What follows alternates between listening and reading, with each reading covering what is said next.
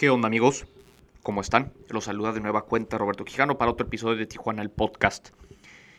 En esta ocasión quiero hablarles acerca de un tema sumamente relevante y polémico en la actualidad, como lo es el aborto. Esto a raíz del anuncio hace unas semanas de que la Suprema Corte de Justicia de los Estados Unidos de América tiene un proyecto de sentencia que tiene como objetivo revertir el histórico caso Roe vs. Wade en Estados Unidos. Antes quisiera platicarles un poco acerca de cómo funciona el sistema judicial en Estados Unidos, porque es sumamente interesante, muy diferente a lo que tenemos en nuestro país. Entonces, en este caso, Estados Unidos es básicamente un país de jueces. Los jueces tienen la última palabra para interpretar la ley, la constitución y las diferentes normas de aquel país. De tal manera que cuando una sentencia eh, se eleva a precedente, pues esta es de aplicación obligatoria, ya sea en todo el país o en un estado en específico. Entonces, en este caso, Roe vs. Wade es uno de los precedentes quizá más conocidos en la historia de Estados Unidos porque, pues básicamente su orden legal en gran medida está fundamentado en diferentes precedentes judiciales que ha dictado la Suprema Corte a lo largo de su historia y que pues rigen muchas de las relaciones sociales, económicas, políticas. Entonces, pues es importante estudiar algunos de estos casos porque de alguna manera de ahí sale muchísima doctrina legal que luego países como México pues ya incorporan a sus sistemas. Entonces, por ejemplo, ustedes piensen en un caso, el famoso Marbury versus Madison, eh, que fue uno de los primeros precedentes en la historia de Estados Unidos, donde pues ahí se determinó precisamente todo este tema, ya voy a entrar en un tema medio jurídico, pero el tema del control de convencionalidad, donde pues quien al final determinaba la legalidad de un acto, pues era eh, los jueces. De tal manera que, pues desde entonces se sentó el precedente que el Poder Judicial era quien tenía la última palabra para determinar la legalidad o no de un acto.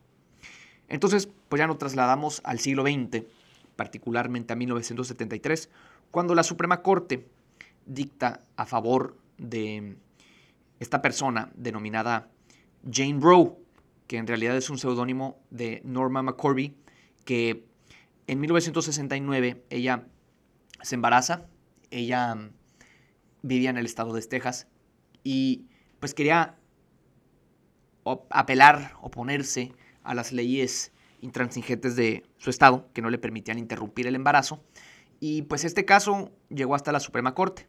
Y no fue hasta 1973 que pues ya se determina que el caso Roe vs. Wade establecía pues el tema del aborto en todo Estados Unidos, porque es un presente federal, por lo tanto de aplicación por todas partes.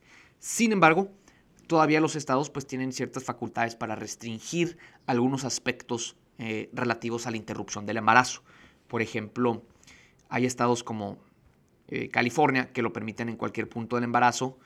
Hay estados como Texas donde ponen ciertas restricciones. Por ejemplo, tengo entendido que ahí solamente es en el primer trimestre o en casos de suma urgencia de la vida de la madre. Y pues bueno, la gente está un poco confundida, piensa que no, pues ya, pero vieron el aborto en todos Estados Unidos. Cuando en realidad no ha sido así, simplemente se filtró un proyecto de sentencia que posiblemente se vote a favor de revertir este precedente de Roe vs. Wade. Y pues llegamos a este punto, ¿y qué va a suceder? Pues bueno, ahora revertido este precedente, cada uno de los estados de la Unión Americana podrá votar si opta por permitir el aborto, ya sea en el primer trimestre o en adelante o en diferentes casos, pero pues ya será facultad de cada uno de los estados, ya no será un precedente judicial de carácter federal que lo determine. Francamente yo lo veo esto con ojos positivos, así debería de ser, que cada uno de los estados, pues con base en lo que determine su, ¿cómo se llama?, su electorado, su ciudadanía, pues ya se permita o no el embarazo. Entonces, por ejemplo, pues California siempre ha sido un estado más progresista en esos temas, entonces lo más probable es que se mantengan algunas de esas normas. En cambio, pues lugares ya como Texas, eh, pues probablemente sean mucho más conservadores, que no lo permitan ni siquiera en el primer trimestre. Pero pues bueno, eh, esa es quizá una de las ventajas del sistema americano, donde pues cada uno puede votar a favor de estos temas y muchos otros más. Pero, pues bueno, es un tema bastante controversial. Hasta la fecha en México, eh, pues está en, gran discusión. De hecho, eh, la Ciudad de México fue el primer lugar aquí en este país que pues despenalizó el aborto. Pero este es un tema muy interesante. Eh, en mi caso, me gustaría platicarles acerca de cómo ha evolucionado mi opinión en torno al tema.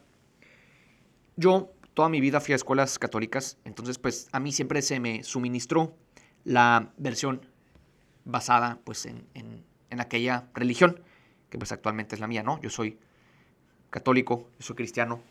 Entonces, pues ahí prácticamente siempre se defendía la vida desde la concepción. No fue sino hasta la universidad, que mi universidad pues también era católica, donde comencé yo a intentar pensar por mí mismo y cambié mi postura en torno a este tema. Si bien yo nunca me identifiqué como pro-choice, sí procuraba eh, pues quizá empatizar un poco con la situación de muchas de estas personas por lo que pasaban. Eh, sobre todo en un país como México, donde pues la mujer está en un estado de abandono, está en un estado de mucha dificultad.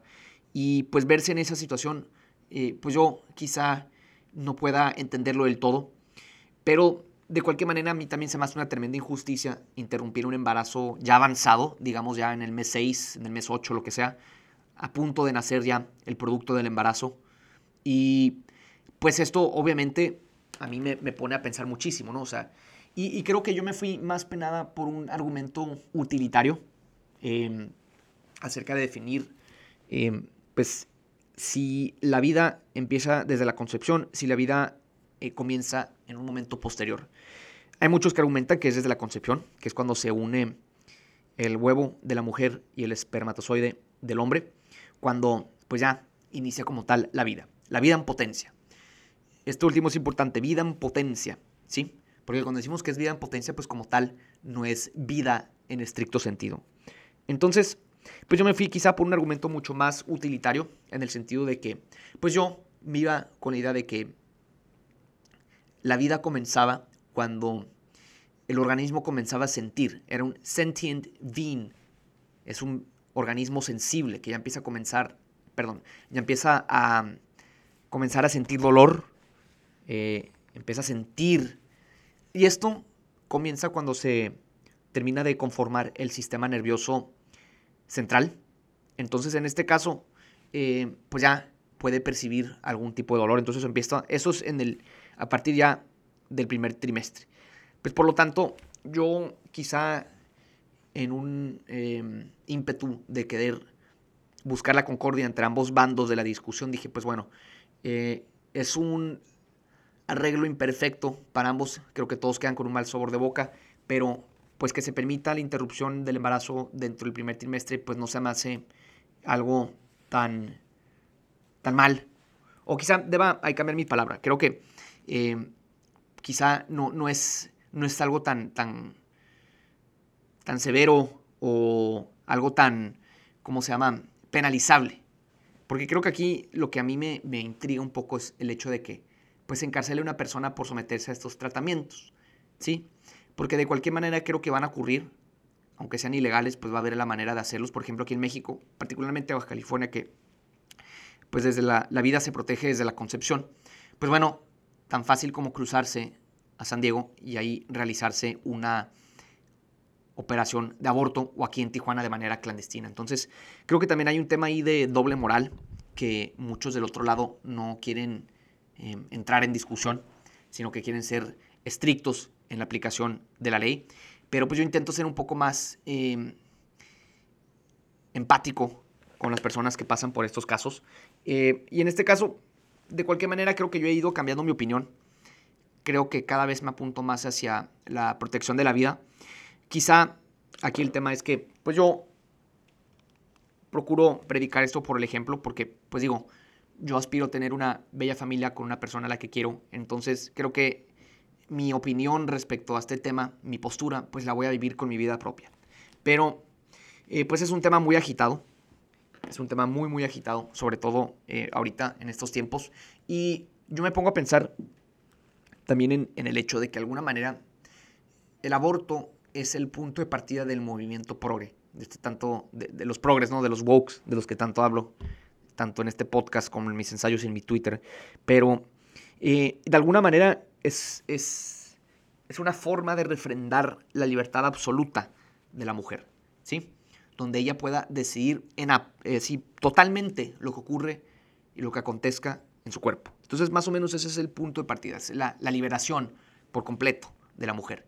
Y de ahí pues ya se derivan otros temas como el feminismo, el LGBT, etc. Pero pues a mí me pone a pensar, eh, si este es el punto de partida de este movimiento, pues realmente no hay nada detrás. Y si les quitas esto, pues el movimiento se cae por completo.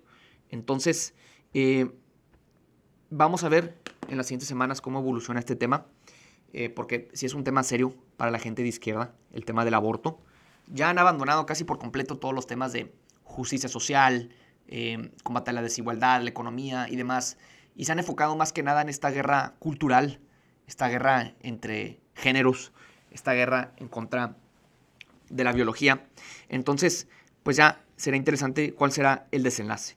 Pero, pues bueno, aquí lo que yo les quería compartir es la importancia de que ustedes se sientan con la libertad de ir cambiando sus opiniones con base en sus experiencias, con base en aprendizajes, porque parece ser que una vez que tú te em, sientas tu postura en público respecto a un tema, te sientes tú obligado a mantenerla para siempre. ¿Sí me explico? Si yo hace 10 años me, eh, mi postura era más hacia la defensa de la libertad de la mujer a interrumpir el embarazo y hoy en día pues ya quizá me vaya yendo más hacia el otro extremo, pues eso es porque yo intento pensar por mí mismo, no porque a mí me pongan algo, porque consuma algo voy a repetirlo, sino que yo intento pensar por mí mismo. ¿Qué pasa por la cabeza de nuestras mujeres? ¿Qué pasa por la cabeza de las personas que defienden la vida?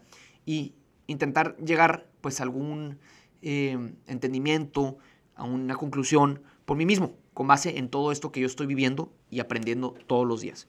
Y creo que no nada más para el aborto, este porque es un tema a veces que parece blanco y negro, pro-choice, pro-life. No hay nadie en medio, ¿no? Em, aquí las opciones son claras. Azul y blanco, bueno y malo, infierno y cielo. Y creo que como en todo, pues hay matices y personas como yo pues fomentan el hecho de que las personas aprendan a pensar por sí mismos, porque de esa manera pues tú vas a poder eh, ser una persona autónoma, independiente, un pensador crítico y pues así tú vas a poder llegar a tus propias conclusiones y formar una mejor vida. Entonces, pues nada más quería compartirles este breve mensaje acerca del aborto. Quizá en unos 10 años ya sea un furibundo defensor de la vida, pero por lo tanto pues sigo con esta idea que em, el modelo de la Ciudad de México, el que se despenaliza el aborto en el primer trimestre, me parece un acuerdo imperfecto que deja a todos con un mal sabor de boca, pero creo que es, es lo correcto. Acuérdense que la política es el arte de formar acuerdos entonces, pues este es uno de ellos. Y también aquí la importancia del lenguaje, porque se habla acerca del derecho al aborto. Incluso unos hablan del derecho humano al aborto. Y como tal, no existe tal cosa como el derecho humano al aborto. No hay ninguna constitución ni ningún tratado internacional que a la fecha eh, lo estipule.